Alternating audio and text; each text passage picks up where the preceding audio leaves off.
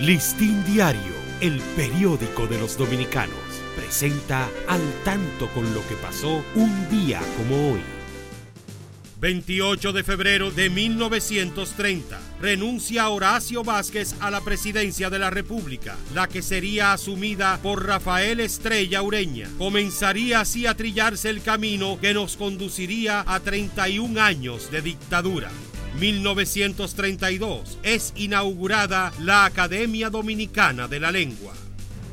Listín Diario, el periódico de los dominicanos, presentó al tanto con lo que pasó un día como hoy.